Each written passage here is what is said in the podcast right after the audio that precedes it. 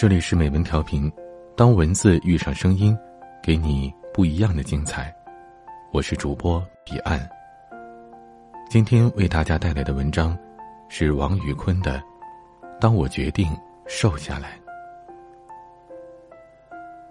从小到大，我都是一个又丑又胖的男生，体重超出了同龄人许多，肚子上的游泳圈像一块胎记一样，从来没有离开我。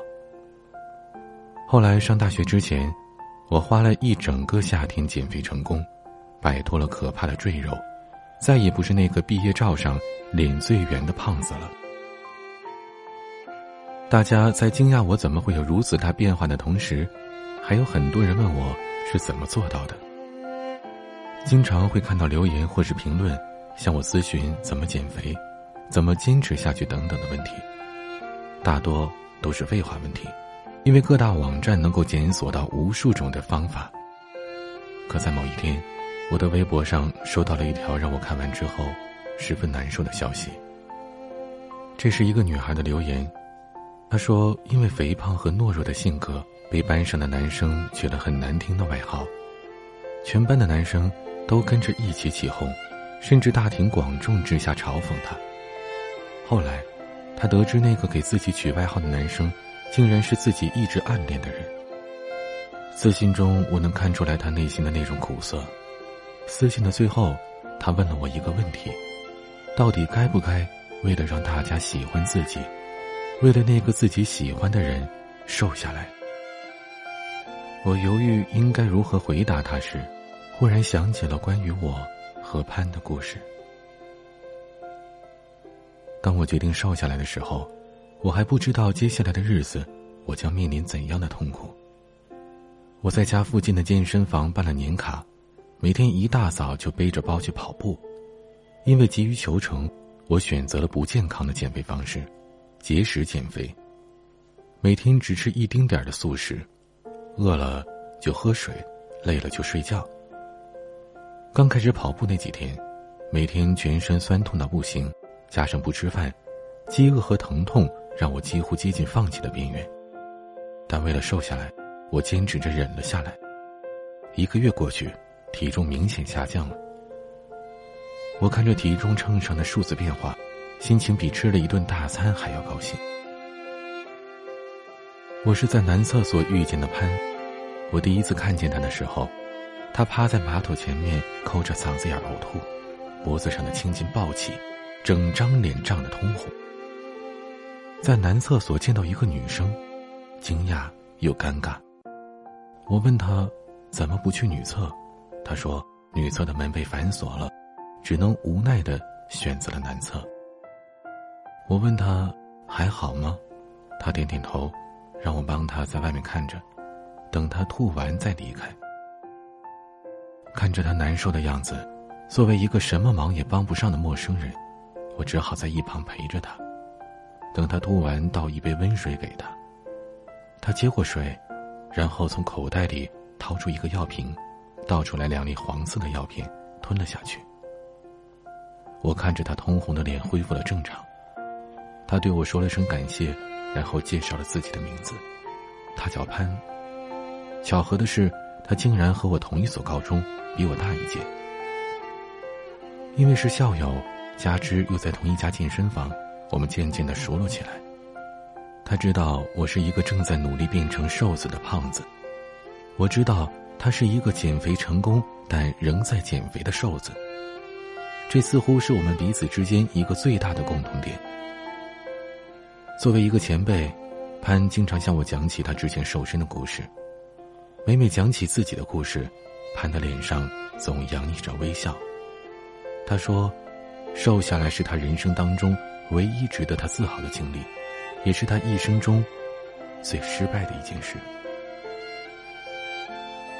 有一次健身完休息，他问我为什么要减肥，我不假思索的回答：“当然是为了瘦下来变好看，不再被其他人看不起。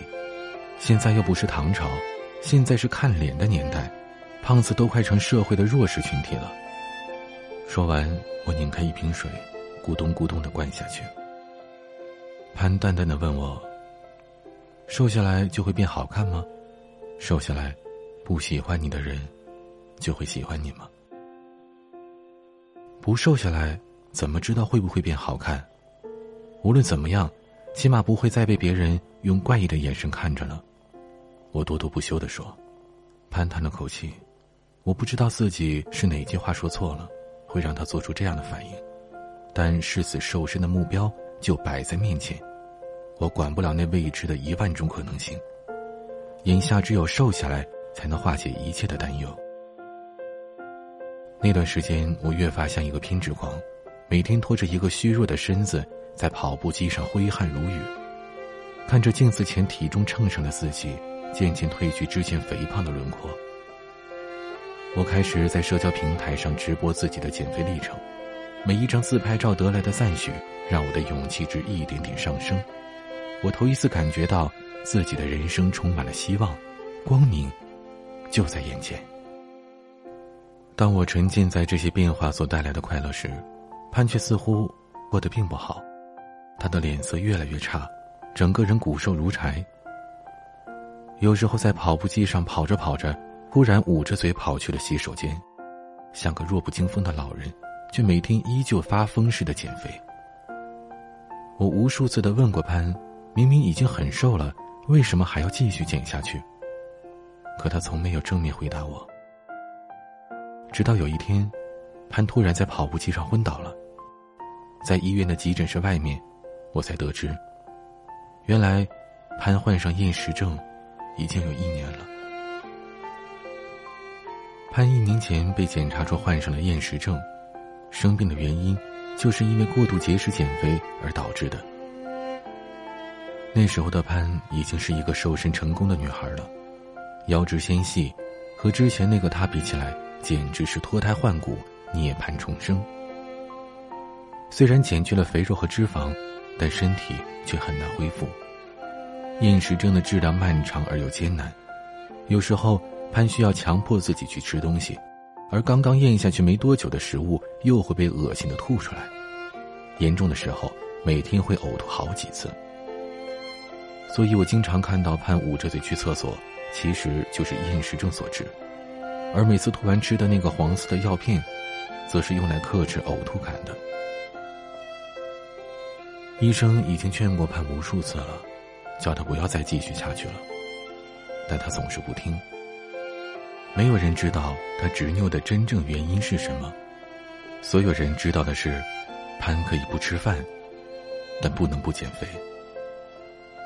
潘在医院住了一个星期，我也到了开学的日子。临走那天，我去医院看了他，自己亲自下厨做了几道菜带给他。他在我面前强忍着吃了几口，然后嘱咐我一定不要学他，要按时吃饭。我笑他还是先管好自己的身体吧。他点点头，又强迫着自己塞了一口饭进去。在这之后。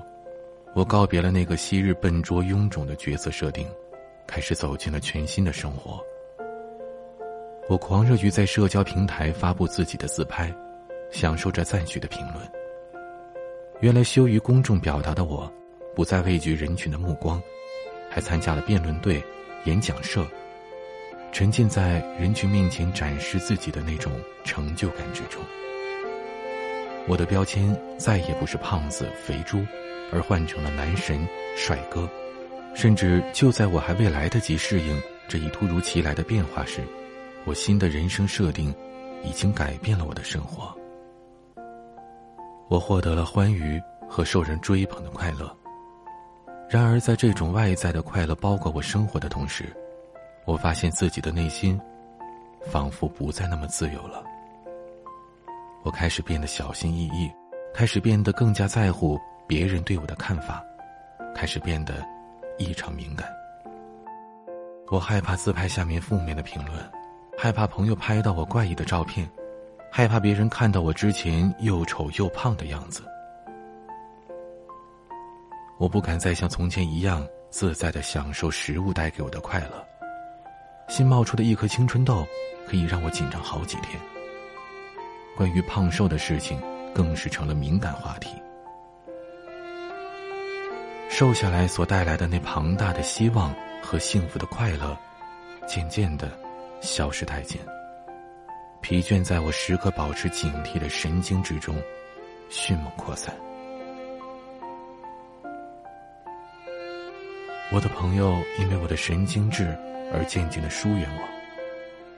有的时候，我甚至想要回到从前，回到那个不受瞩目的胖子，身体虽重，但可以活得轻松快乐。在我意志最消沉的那段时间，我每天睡觉前就和潘聊一会儿天，听他讲述自己一直埋在心底的故事。当初促使潘减肥的原因，是因为他喜欢上了班里的一个男生，而喜欢的原因很简单，潘被班里一群男生起了难听的外号，有些男生甚至过分的在他的作业本上和校服上画上猪的头像和他的外号。而有一次，潘被一群男生欺负嘲讽的时候，那个男生出手相救。于是，潘便喜欢上了对方。潘尝试过向对方表白，但遭遇拒绝。其他女生嘲笑他不自量力，潘便发誓一定要减肥瘦下来。于是，当初的他和我一样，选择了极端的节食减肥。高三毕业那年，他减肥成功。准备鼓起勇气向那位心仪已久的男生表白时，另一个女生也向那位男生表白，而最后，男生答应了另外一位女生。那段时间，潘伤心欲绝，他把男生拒绝自己的理由归结为还不够瘦，于是他又开始了减肥，而厌食症，也就是在这个时候被检查出来的。我有些心疼潘，尤其是在他说“心已经从难过中走出来，但身体却永远的停在了那里”这句话时，因为潘对减肥成瘾，想要停下来已经变成了一件很困难的事情。厌食症的折磨，让他的身体越来越糟糕。我觉得自己现在在渴求潘的安慰，是多么的自私。相较而言。他更加需要别人的慰藉。寒假回家，我见到潘的那次成了最后一面，因为，他要出国了。他的父母为了让他得到更好的治疗，并继续的完成学业，决定带潘去美国。听潘讲，他之所以那一年没有上学，不是因为他没有考上大学，除了因为病情严重无法上学。更多的，是他为了证明自己瘦下来可以改变那个男生对自己的看法。他一直在期待着对方的答案有否定变成肯定。可到最后，他才发现，其实一切早在开始就已经注定了结局。现在看来，那时的潘还真是一个天真幼稚的小女孩。但也不意外，没有谁年轻的时候是不曾偏执的。潘临走的时候发了一条微博，微博的内容是：无论你因为什么而决定减肥，当你费尽千辛万苦努力的瘦下来时，你要记住，从现在开始，你要学会为自己而活。那条微博的后面，潘圈了我的微博 ID。这句话更像是一个总结，把我和潘相似的年华统统的归纳了进去。不过，潘的故事相比更加的浓烈。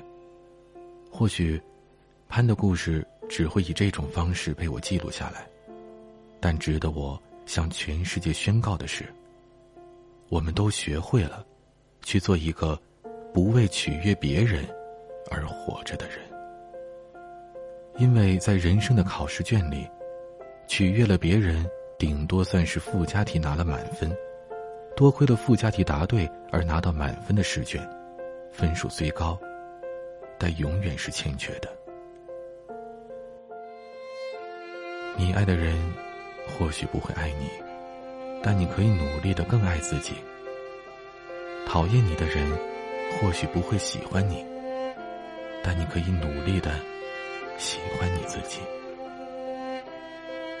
我们那么努力的去改变自己，不是为了力挽狂澜，让那些不爱自己的人、讨厌自己的人，重新喜欢上自己，而是让我们的灵魂更加的独立，让生命是因为更好的我们自身而小桥流水，充满意义。当我决定瘦下来的那一刻起，我不为取悦别人，只为我自己。